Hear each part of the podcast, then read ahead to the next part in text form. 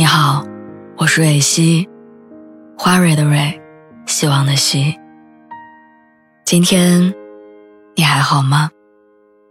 你可以在微信公众号和微博中搜索“蕊希”，每天晚上我都会用一段声音陪你入睡。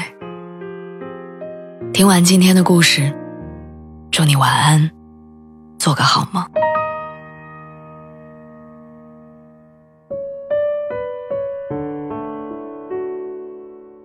我第一次意识到他可能不喜欢我，是我给他发了一条很长的微信。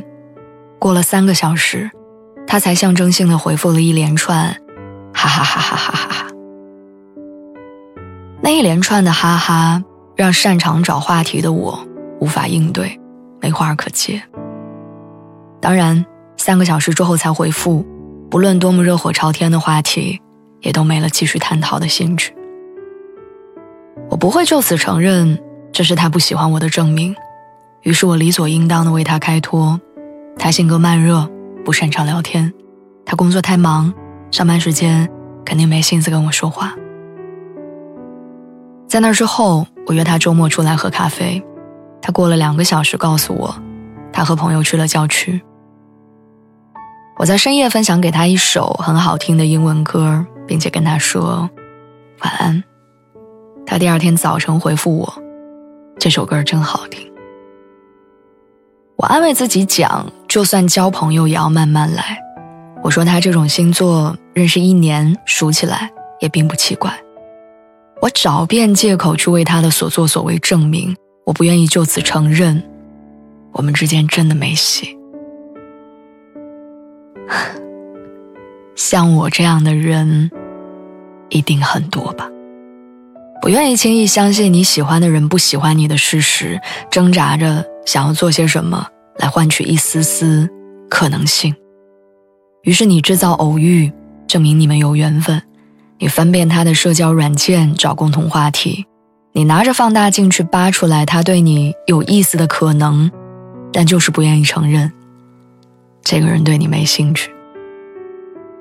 像极了刮奖刮出“谢谢”两个字。还不够，我们好像一定要完全看到“谢谢惠顾”这四个字，才能彻底死心。但“谢谢惠顾”的事实不会因为我只刮开了一截，还是全部刮开发生改变。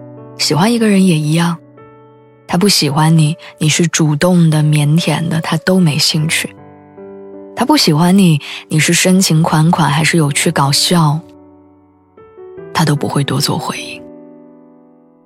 小时候不死心呢，硬是要看到赤裸裸的真相才能放弃。长大之后不会了，在几次试探无果之后，我就选择悄无声息的退场。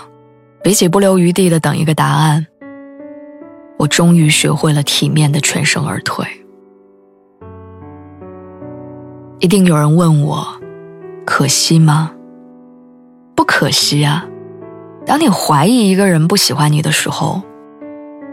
大概率，他是不喜欢你的。喜欢你的人不会故弄玄虚，不会藏着掖着，更不会让你猜来猜去、辗转反侧。喜欢跟咳嗽一样，藏不住的。当然，不喜欢也是。